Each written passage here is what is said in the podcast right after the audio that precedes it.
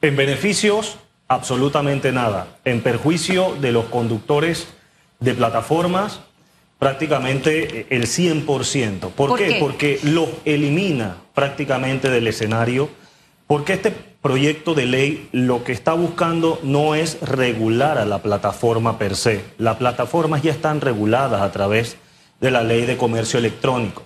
Lo que está buscando, en realidad, este proyecto de ley es sacar a los conductores del escenario y que sea a través de las prestatarias que se brinde el servicio. Las prestatarias son donde uno ve las piqueras. Las prestatarias son estas empresas que el Estado le permite la administración de los certificados de operación y ellos venden, alquilan, revenden, etcétera, los cupos o certificados a los transportistas del sector Ahora, ¿a cuántos eh, eh, transportistas de, que usan las plataformas digitales estaría afectando esta iniciativa si se aprueba? Eh, ya te escuchaba, Félix, que el diputado, ¿cómo se llama? Abel Becker. un- Abel Becker, ¿de dónde es? De Bocas del Toro, del. Partido Revolucionario Él Democrático. dice que... ¿Qué tiene que ver Jesucristo que murió en la cruz con...? No, no entiendo. Estoy buscando su frase. Ah, bueno, ahorita Ah, usted me lo dice. Mientras, mientras que él hace la investigación allí eh, del diputado Becker, ¿a cuántos conductores de plataformas digitales esta iniciativa afectaría? Estamos hablando directamente de 8 mil o 10 mil conductores de plataformas digitales en este momento. Pero Susan, si tú multiplicas eso por la cantidad de familia que tiene cada uno de los conductores, esto obviamente va a repercutir en el perjuicio de el doble o el triple de personas afectadas. Entonces, ¿qué estamos nosotros eh, proponiendo? que este proyecto, uno, no pase el primer debate, como prácticamente han querido hacer, pasarlo a puertas cerradas. Y dos, estamos proponiendo que se cree una subcomisión que analice con todos los actores este escenario. ¿Cuáles son los cambios que se necesitan en materia de legislación para eso? Ahora, hay mucho, mucha desinformación por parte de quienes, obviamente, apoyan esta iniciativa. ¿Por qué? Porque ellos mencionan que los conductores de plataformas no estamos regulados por ningún tipo de ley, lo cual es falso. A los conductores de plataforma se nos ha regulado a través de un decreto ejecutivo del año 2017 y esto bajo la administración del presidente Varela, precisamente para que no hubiese un vacío y no hubiese eh, este tipo de disputas que existe entre los gremios transportistas y los conductores de plataforma. Hoy día estamos anuentes a que ese decreto ley debe pasar a una ley formal a través de la Asamblea, pero no a través de la imposición o a través del beneficio escondido hacia ciertas empresas que manejan los certificados de operación y que en su efecto otras que manejan eh, los vehículos per se. Estamos hablando que esto es lo que se está construyendo a través de este documento. Es un combo, y vamos a ponerlo de esta manera. Es un combo. La hamburguesa es el concesionario. Las papitas es la prestataria. Y la soda o la cereza en el pastel es la plataforma. ¿Por qué? Porque serán estos los actores que serán los únicos que eh, la ley le permite el servicio a través de plataforma. Es decir, los conductores actualmente de plataforma quedarían fuera del juego o del escenario precisamente porque la autoridad de tránsito ha sido enfática. No se van a emitir más certificados de operación. es- esta semana el debate o la aprobación no se dio en el primer debate en la Comisión de Transportes porque no hubo quórum. Y el diputado Becker, Abel Becker, escuchen bien, Abel Becker, grábense ese nombre, diputado de Bocas del Toro del Partido Revolucionario Democrático, señaló que el proyecto va porque va a ser, apro- va porque va a ser aprobado. Él es famoso por una frase que dijo en el Pleno de la Asamblea Nacional en el año 2019. A nosotros los políticos nos señalan por ser mentirosos. Y es verdad, y en su momento fue cuestionado. Bueno, ahora los periodistas lo cuestionaron por esta iniciativa, de dónde surgió, por qué él está interesado en aprobar esto. Y esta fue su respuesta. Comilla, cada uno tiene su criterio porque hasta Jesucristo llegó a la tierra y los crucificaron. O sea, Esa van fue a- la, la- la respuesta. Para entender sería que está hablando de que van a No- crucificar a los conductores de las plataformas digitales. Es decir, también que los, los diputados eh, debaten leyes que ellos no leen, que ellos no saben, pero hay intereses Aquí hay atrás una- de esas iniciativas. Aquí hay una realidad, Félix, amigos televidentes y radioescuchas. Hay una realidad y con el perdón de los buenos taxistas. Hay una deficiencia en el servicio.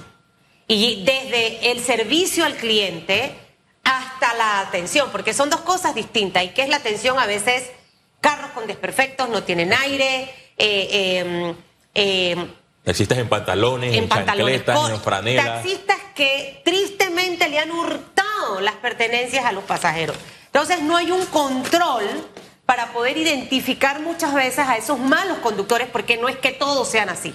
Entonces, ah, bueno, salió la competencia y ahora todo el mundo se queja, pero también, imagínense, yo veo una tarifa que me dan, si yo llamo a la piquera y me meto y ahora hay varias digitales, yo como cliente tengo el derecho de elegir con cuál me voy a ir.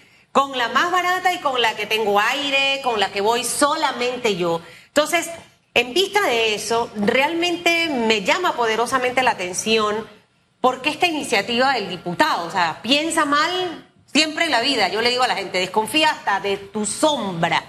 Eh, ¿De dónde ustedes creen, Armando, que nace esta iniciativa realmente eh, en medio de todo este tema y de un periodo preelectoral donde tampoco sé si es que quiero quedar bien, porque a quienes le dan a veces los cupos de los taxis? Así es. Políticamente, o sea, esa es una realidad. Aquí hay políticos que tienen concesionarias y un montón de cosas. Entonces, no sé, me huele, me huele raro, señor Armando. Así es, y a nosotros también, definitivamente. Incluso ese, esa misma entrevista de la que menciona Félix, estuvimos allí presentes y de verdad sentimos pena ajena porque ha quedado evidenciado que ni siquiera el presidente de esta comisión, Abel Becker, se ha leído el proyecto de ley. Entonces, eso obviamente nos deja la puerta abierta para interpretar que está haciéndole el mandado a alguien. ¿A quién? ¿Y qué dicen No los otros diputados miembros de la comisión? ¿O Mira, todo el mundo está a favor? No, yo, yo, te, yo te puedo mencionar estando allí, y ojo, hemos estado allí presentes porque nos las hemos ingeniado para entrar. Porque el señor Becker, y hay que decirlo, el diputado presidente de esa comisión, ha sido insistente a hacerlo a puerta cerrada.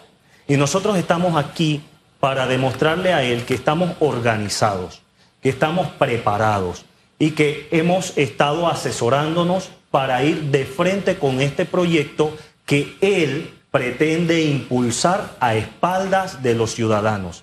Los diputados colegas de él dentro de la comisión, y te puedo decir, mencionar lo que ocurrió en la última sesión. Lo que ocurrió en la última sesión es que uno de los diputados, si mal no recuerdo, el diputado Archibol, fue invitado precisamente para participar de la aprobación. Ya se le había dicho, todo está listo. Cuando él llega, él escucha lo que está ocurriendo, porque no solamente los conductores de plataforma estamos en la negativa, tenemos el respaldo de sectores, de otros sectores de transporte. Hablamos de la provincia de Chiriquí, de la provincia de Veraguas, de aquí del centro de, la provincia de Panamá y Panamá Oeste. Tenemos el respaldo. ¿Por qué? Porque ellos también se han percatado que este proyecto no busca beneficiar a una amplia mayoría, sino que busca beneficiar precisamente a unos cuantos que están detrás de las prestatarias y de las concesionarias. Por un lado, el presidente de la Asamblea Nacional, Cristiano Adames, dice que la Asamblea es de puertas abiertas, pero en el caso de ustedes no se les permite el ingreso a- para discutir este proyecto de ley. La Asamblea está en la recta final para, eh, el cuarto periodo legislativo. ¿Qué van a hacer? ¿Qué acciones van a, a tomar los conductores de estas plataformas digitales?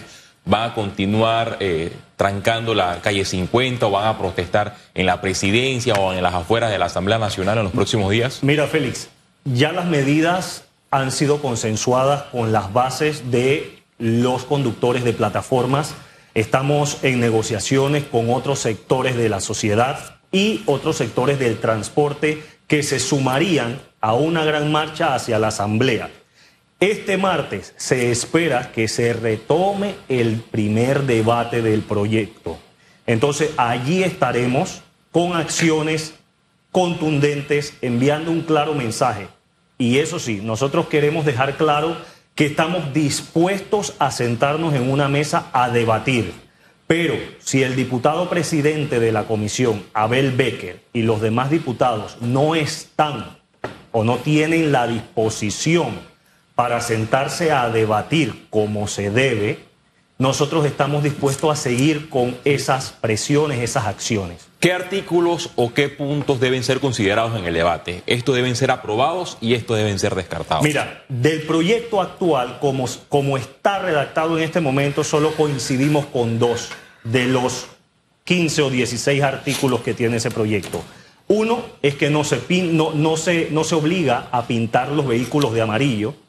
Y dos, eh, respaldamos el artículo donde menciona que las empresas de plataformas deben establecer una oficina en la República de Panamá y deben hacerse cargo de sus responsabilidades fiscales. Lo demás lo podemos debatir, lo podemos replantear. Precisamente ¿por qué? Porque involucra obligarnos a obtener certificados de operación a través de prestatarias y concesionarias. Y eso se maneja políticamente y hay mucha corrupción, demasiada. Ahora, em, mucha gente ha cuestionado en reiteradas ocasiones el tema de las empresas que ofrecen el servicio de transporte a través de las plataformas digitales, porque ya aquí creo que en Panamá pueden haber como unas cuatro o cinco plataformas digitales para el tema del transporte. Y cuestionaban que no aportaban al fisco, que no eran empresas constituidas.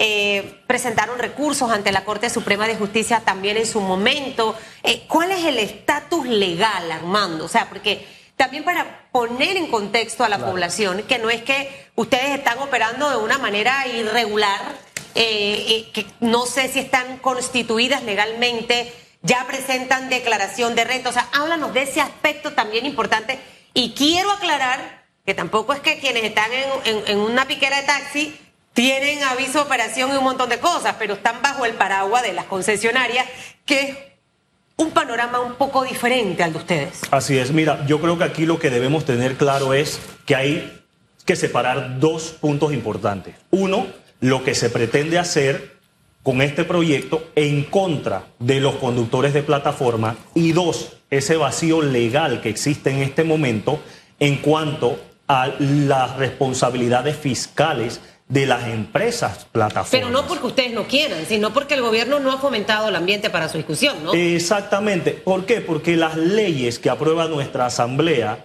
no provienen de un estudio, de un análisis previo. le voy a decir de dónde provienen las leyes. Muchas veces eh, los diputados sacan beneficio. O sea, si Félix tiene 30 concesionarias de taxi, va y se sienta con uno de esos individuos a Chutupu, se toman un café, ¡ey, méteme esta ley! ¡Chácate! Ahí está el maletín. Yo recuerdo hace un par de años que la prensa hizo una investigación y detrás de las concesionarias estaban diputados, el entonces mm. diputado Frank Weaver, el diputado apellido González, que era PRD, Cambio Democrático y ahora no sé qué partido es Susana Elizabeth. Y no eran ellos dos, solamente habían otros diputados. Aquí lo interesante es conocer las influencias que tienen los actuales diputados para que estas iniciativas sean aprobadas. Recientemente se aprobó en la Asamblea Nacional una ley de conflictos de intereses, que es una caricatura, porque se aprueba la iniciativa pero no se lleva a la práctica. Así es. Eso es que al final lo que beneficia a la gente no se aprueba. Y lo que perjudica a la gente, eso es lo que se aprueba y se hace, como dicen mis colegas, a tambor batiente y a puerta cerrada. Han tratado de hacerlo e incluso tú mencionas una, una parte que es muy interesante. En las sesiones anteriores en las que hemos tenido que batallar para poder entrar, hemos visto a esas figuras que de la política criolla que ya quizás hoy no son diputados, pero están participando activamente. O sea, que ex, ex diputados participan de ese debate. Sí, algunos, algunos los hemos visto, digo, llegan, hacen acto de presencia, conversan con quienes tienen que conversar. Podemos conocer los nombres de esos ex diputados que están interesados en, en pues, o, diputados que van a la comisión. Vamos a poner, o que van a los ex diputados. Mira, entre los diputados que he visto muy interesados en el tema está la diputada Mayín Correa, sabiendo que en algún momento presentó un proyecto de ley que fue archivado, precisamente porque ella. La diputada Mayín estaría a favor de ustedes. Eh, no, sabemos, porque al final, como no pertenece a la comisión, ella va a escuchar, la vemos como oyente, no participa activamente, pero sí lo que tenemos entendido es que hace un tiempo presentó un proyecto parecido que iba precisamente en contra de estas prestatarias y él proyecto de las prestatarias de plataformas digitales. No, de las prestatarias de transporte selectivo. Sí, eh, ojo, no es que voy a defender a Mayín, pero Mayín me parece siempre una mujer muy acertada y alineada este, en su actuar.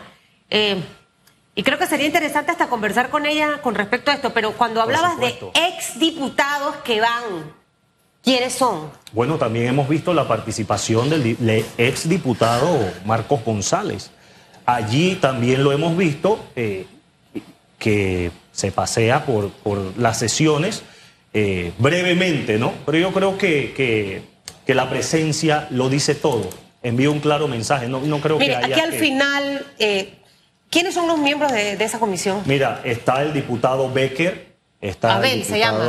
Ni lo conozco. El diputado Archibol. ¿Cómo se llama Archibol? Usted eh, que, se conoce todos los nombres, no sé quién es tampoco. Solo en su casa lo conoce. Santo Padre, van dos. Hay otros diputados de Panamá Oeste que creo que está habilitada la suplente, el apellido Ábrego, eh, entre otros, ¿no? La diputada Ábrego sería la, suplente de Roberto Ábrego. Creo que, en efecto es así. Mire, esos nombres, Feliz Antonio Chávez, usted me va a hacer la tarea el eh, lunes de traérselo. que recuerde que el diputado Roberto Ábrego se fue de, un año de, de vacaciones, un año de licencia. Yo se lo dije, recién inició la legislatura, el secretario Kivian Panay leyó esta licencia por un año para hacer política, porque él está recibiendo sus 7 mil balboas. ¡Ah! O sea, los diputados reciben los 7 mil balboas, vayan o no vayan a, trabajar sus Mire, esas, Dios mío, esas son las cosas de mi Panamá que duelen mucho. Por eso que usted en mayo no puede regresar a quien no se merece estar en esa asamblea.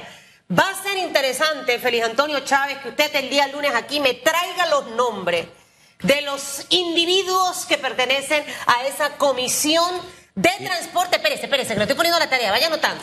Transporte y comunicación. ¿Para qué? Para saber el desempeño de ese diputado. Aquí tenemos que empezar a, a reflejar el trabajo que hacen en esa asamblea. Porque se lo digo, ahí a lo calladito hacen las eh, cosas y después salen, uy, yo soy la Madre Teresa de Calcuta o soy el Mesías. La práctica, los tiempos en el legislativo han demostrado que los diputados en la Asamblea Nacional, en la última semana del periodo, sacan proyectos de ley a tambor batiente. No sé si recuerda, Susana Elisa de Castillo, la ley de los incentivos fiscales. Un martes aprobado en segundo debate, miércoles en tercer debate y ya el jueves, último día de sesiones, fue enviado al Ejecutivo. Y probablemente esta iniciativa puede ir en, esa vía, que el martes, que es el primer debate, se pueda aprobar, el día miércoles a segundo, y el jueves pasa al Ejecutivo para su sanción. Es que eso es lo que hemos estado tratando de evitar. Nosotros le hemos estado brindando planteamientos y propuestas por escrito a la Comisión de transporte y los colegas del transporte que también nos respaldan en la negativa de este proyecto, también han presentado sus propuestas. Sin embargo, en la última sesión nos dimos cuenta de que ni siquiera han leído esas propuestas para por lo menos tomarlas en cuenta. Entonces yo creo que es importante que sigamos enviando los mensajes alto y claro. Señores de la Comisión de Transporte, trabajen en beneficio de las personas, no en beneficio de unos cuantos y en beneficio quizás de su propio bolsillo recibiendo quién sabe qué por debajo de la mesa. Y esta actuación que han tenido durante la última sesión ha sido muy suspicaz porque un diputado de Bocas del Toro y dos diputados de la comarca no tiene sentido alguno que estén legislando ni planteando. De la comarca. Espérese, a Chutupu, esto hay que investigarlo. En la comarca no hay ni taxis, Susana Elizabeth. Mire, ni en Chiriquí, cuando digo a David, he podido encontrar plataformas digitales. O sea, de verdad, Mire, esas son las cosas, esas son las cosas que hablan mal de una asamblea, esas son las cosas que hablan mal de esos hombres y mujeres que se meten a esto para es para enriquecerse. Es lo que yo siempre digo. Si usted se va a meter a política, usted que tiene que estar rebuscando cosas, usted quiere servir, quiere ayudar a, a, la gente de una manera desinteresada, transparente, auténtica y orgánica. Pero lo que tenemos es un montón de monstruos disfrazados de oveja, pero usted tiene la culpa, porque los pone ahí cuando le da el voto. Mejor me quedo quieta Armando Aparicio, porque cuando yo me pongo brava, esto es complicado y difícil, y mejor es que la gente me salga huyendo.